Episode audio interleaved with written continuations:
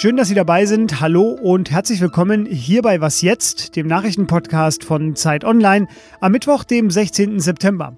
Hier ist Fabian Scheler. Ich freue mich, dass Sie da sind und ich spreche heute nochmal über die Lage auf Lesbos und über den Umgang mit Grippe und Erkältungen im Herbst, denn die Symptome, die ähneln sich ja sehr denen des Coronavirus.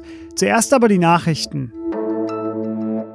Heute will das Bundeskabinett voraussichtlich über das sogenannte Lieferkettengesetz abstimmen, also darüber, ob Unternehmen in Deutschland künftig verpflichtet sind, Menschenrechte in ihrer Lieferkette einzuhalten. Die Abstimmung wurde wegen Differenzen in der Regierung bereits zweimal verschoben. In einer Umfrage von Infratest DIMAP aber sprachen sich 75 Prozent in Deutschland für ein solches Lieferkettengesetz aus. Heute erscheint auch der Jahresbericht zum Stand der deutschen Einheit. Dem Bericht zufolge hat es zwar bedeutende Fortschritte gegeben, etwa bei der Beschäftigung, es gäbe jedoch auch 30 Jahre nach der Wiedervereinigung noch viele Unterschiede in den Lebensverhältnissen, in der politischen Bildung oder zum Beispiel im ehrenamtlichen Engagement. Der Prozess der inneren Einheit Deutschlands sei demnach noch nicht vollständig abgeschlossen. Ja, und der Beauftragte der Bundesregierung, Marco Wanderitz, der warnte, dass der Rechtsextremismus in den neuen Bundesländern im Verhältnis zur Gesamtbevölkerung mehr Anhänger findet, als das in den alten Ländern der Fall ist. Bürgerdialoge sollen nun helfen. Redaktionsschluss für diesen Podcast ist 5 Uhr.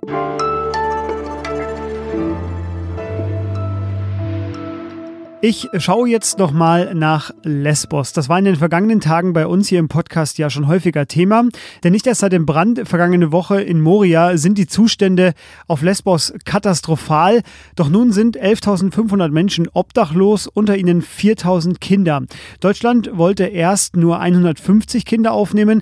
Am Dienstag einigte sich die Koalition aber auf bis zu 1.500 besonders Schutzbedürftige, die nach Deutschland kommen sollen. Wie ist die Lage auf der Insel? Meine Kollegin Anna Meyer von der Zeit ist derzeit auf Lesbos und mit ihr kann ich jetzt kurz sprechen. Hallo Anna. Hallo. Anna, du bist jetzt seit vergangenen Samstag auf der Insel und bekommst natürlich mit, äh, dass hier alle möglichen Gerüchte kursieren, auch und vor allem über die Brandursache. Kannst du uns da einen ganz knappen Überblick geben? Ja, die Brandursache ist inzwischen eben eine hochpolitische Frage geworden. Ähm, hat es, haben die Flüchtlinge das Feuer gelegt? Haben vielleicht griechische Rechte das Feuer gelegt? War es ganz vielleicht doch ein Unfall? Das ist im Moment wahrscheinlich wahrscheinlich am unwahrscheinlichsten. Gleichzeitig gehen wahnsinnig viele, äh, geht wahnsinnig viel Desinformation unter Flüchtlingen als auch Griechen herum. Also die Feuerwehr ist sich ganz einig, dass die Flüchtlinge das Feuer angezündet haben müssen und auch mehrere Feuer gezündet haben und auch zwei, drei Nächte in Folge immer wieder Feuer angezündet haben, während ähm, die Flüchtlinge eben sagen, es waren Rechte, es waren, ähm, es waren die, die Nazis auf der Insel, die das Camp brennen sehen wollten und in Zusammenarbeit mit der Polizei. Teilweise gibt es aber auch Geschichten dazwischen. Ähm, manche Flüchtlinge denken auch, es waren dann die Afghanen. Es gibt 300 Geschichten darüber oder mehr. Wahrscheinlich pro Person, die hier auf der Straße sitzt, eine Geschichte. Und wahrscheinlich wird man es niemals ganz herausfinden. Genau, es soll jetzt aber ein neues Camp geben. Da sind jetzt auch schon die ersten 500 Geflüchteten eingezogen. Die griechische Regierung sagt, es sei jetzt Pflicht, dahin zu gehen. Man lasse sich von Brandstiftern nicht erpressen. Das war Ministerpräsident Kyriakos Mitsotakis. Wie skeptisch sind denn die Geflüchteten, mit denen du gesprochen hast? Wollen die dahin? Sehr, sehr skeptisch. Also ein junger Mann, mit dem ich gesprochen habe, äh, sagte, dass er ähm, da drin war und dass er seine Schnürsenkel und sein Handy abgeben musste und dann über den Zaun geklettert ist, um wieder rauszukommen. Ähm, und das sind alles Dinge, die man dann nicht belegen kann. Es kann sein, dass es wirklich so war, dass er wirklich äh, reingehen wollte, um zu schauen, ob das für seine Familie da sicher und besser ist als draußen auf der Straße. Ähm, was sicher ist, dass es ein geschlossenes Camp sein soll. Also, dass die Flüchtlinge dort eben leben und aber nicht raus können. Und Moria war ja offen. Das soll jetzt nicht mehr so sein. Und das äh, finden viele Griechen auf der Insel besser, weil sie sagen, dann fühlen sie sich sicherer. Ähm, und gleichzeitig kann man natürlich auch die Geflüchteten verstehen, die sagen, das sind keine Zustände, wir wollen nicht im Gefängnis leben. Ähm, und vor allem ist dieses Camp auch so ein wenig äh, gruselig aufgebaut. Also es sind eben diese weißen Zelte direkt an der Küste ähm, in so einem Windfang und äh, man fragt sich, was passiert eigentlich, wenn das Wasser im Winter steigt? Also wie sollen diese Leute da dauerhaft drin leben? Ich stelle mir die Lage vor Ort sehr unübersichtlich vor. Du beschreibst das ja gerade. Spielt denn bei dem ganzen Chaos, das da gerade herrscht, äh, das Coronavirus noch irgendeine Rolle? die, die Geflüchteten reden alle über Corona und darüber, dass sie es nicht haben. Und die wurden eben auch massiv demoralisiert, wahrscheinlich in den letzten Wochen, dadurch, dass die, ähm, die Auswahl derjenigen, die in Quarantäne mussten, nach allem, was ich von den Geflüchteten höre, wohl relativ, ähm, relativ zufällig war. Und ähm, die Geflüchteten hatten eben allesamt das Gefühl, dass diese, diese Krankheit im Camp nicht existiert und so leben sie da jetzt auch weiterhin. Also es geht natürlich gar nicht, dass man Abstand hält. Es ist unmöglich mit 13.000 Leuten eingepfercht auf sehr wenig Schattenplätzen. Ähm, und gleichzeitig äh, werden eben jetzt gerade auch nur diejenigen getestet, die in das neue Camp einziehen, in das aber niemand einziehen will. Und auch da weiß man nicht genau, wie die Zahlen sind aktuell mit den Corona-Infektionen. Also Journalisten erzählen sich, äh, dass es wohl ähm, recht viele sein sollen, aber also ungefähr 20 Infektionen bis jetzt, die man nachgewiesen hat, aber es ist alles auch nicht belegt. Das waren Einschätzungen von vor Ort von Anna Meyer von der Zeit. Anna, vielen Dank dir. Danke dir.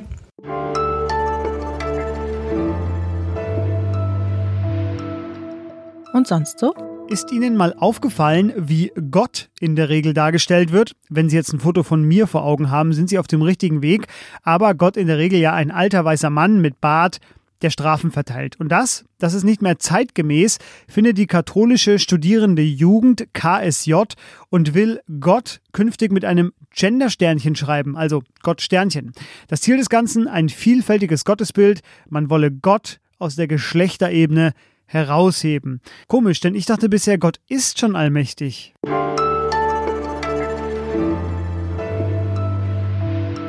Der Herbst kommt leider und damit auch die übliche Grippesaison doppelleider. Bisher lief das so, dass man ja Husten oder Schnupfen als Mensch, der jetzt in der Nähe des oder der Betroffenen stand, ja, jetzt nicht cool fand, aber es war jetzt auch nicht so schlimm, denn eine Grippe oder eine Erkältung, die übersteht man ja recht zügig. Jetzt aber stellt sich eine ganz neue Frage, nämlich Grippe oder Corona. Mein Kollege Florian Schumann aus dem Wissensressort, der hat zusammen mit Claudia Wüstenhagen genau diese Frage und vor allem die Antwort darauf recherchiert. Hallo Florian. Hallo Fabian. Das Wichtigste vorweg, kann man Corona anhand von Symptomen von anderen Erkrankungen wie zum Beispiel von der Grippe oder einer normalen Erkältung unterscheiden? Die äh, kurze und äh, leider deprimierende Antwort ist nein.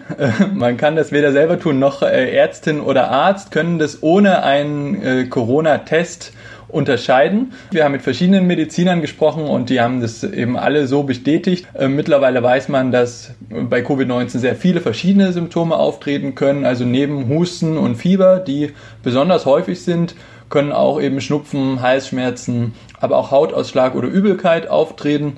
Ähm, ist also nicht so, wie man am Anfang gedacht hat, dass es immer ja, Husten, Fieber und Atemnot sein müssen. Das waren die ersten Studien aus China, wo aber vor allen Dingen schwer erkrankte Patienten eingeschlossen waren.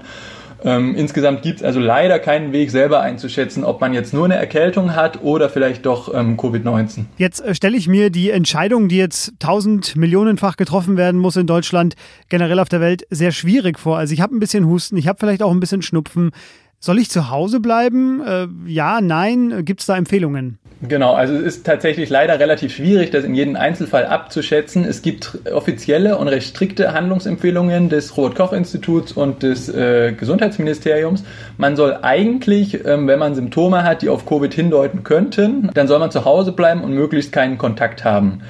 Ähm, man soll Hausarzt oder Hausärztin anrufen oder die lokale Corona-Hotline und dann wird eben entschieden, ob man einen Test braucht oder nicht. Ähm, Klar ist aber auch, dass nicht jeder mit laufender Nase jetzt im Herbst, Winter unbedingt einen Corona-Test braucht und in die Praxis äh, muss. Hingehen sollte man sowieso nicht, sondern im Zweifel eben erstmal anrufen. Ähm, aber es wird so sein, dass viele eben nur eine Erkältung haben. Deswegen empfiehlt sich als Rat vielleicht am ehesten, dieses Jahr nicht, äh, auch bei leichten Symptomen, nicht unter Leute zu gehen unbedingt, nicht sich noch ins Großraumbüro zu schleppen oder auf die Geburtstagsparty, was in anderen Jahren vielleicht mal noch gemacht hätte. Jetzt gibt es eine Gruppe, die gefühlt ständig mit solchen Infekten zu kämpfen hat, ständig eine laufende Nase. Das sind Kinder. Müssen denn Eltern jetzt bei jedem Infekt ihr Kind zu Hause lassen? Nein, das wäre unrealistisch, denn Kinder haben schon im, zum Beispiel im ersten Kita-Jahr zwischen 10 und 15 Infekte der oberen Atemwege. Die wären also nur noch zu Hause. Die Kinderärzte, mit denen wir gesprochen haben, sagen, ähm, die raten dazu, was sie auch sonst raten. Also wenn Fieber und Husten und die Kinder sich richtig krank fühlen, dann ähm, 24 Stunden abwarten, dann im Zweifel beim Kinderarzt anrufen. Wenn aber nur Schnupfen oder leichter Husten da sind und die Kinder sich nicht so schlecht fühlen, dann können die in die Kita. Einerseits ähm, erkranken Kinder selber relativ selten schwer an Covid, aber dann kann man sagen, okay, wenn das nicht ist, dann könnten die ja aber trotzdem andere anstecken und das Virus in Familien tragen, zum Beispiel von den Freunden oder Klassenkameraden. Und da äh, haben die Kinderärzte geantwortet, ja, das ist halt möglich, natürlich, aber es spricht zumindest nichts dafür, dass Kinder besonders ansteckend sind.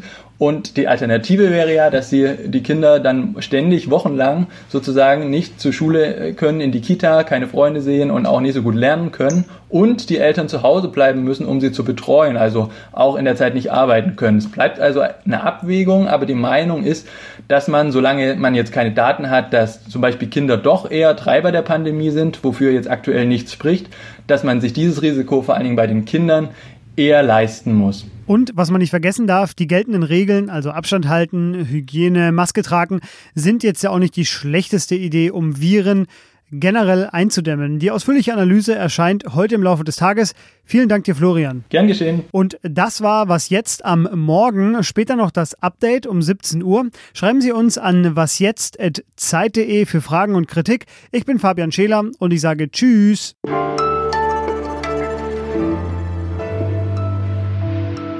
Ich bin komplett erkältungsfrei dieses Jahr, dieses Jahr bisher. Toi, toi, toi. Und du? Tschüss.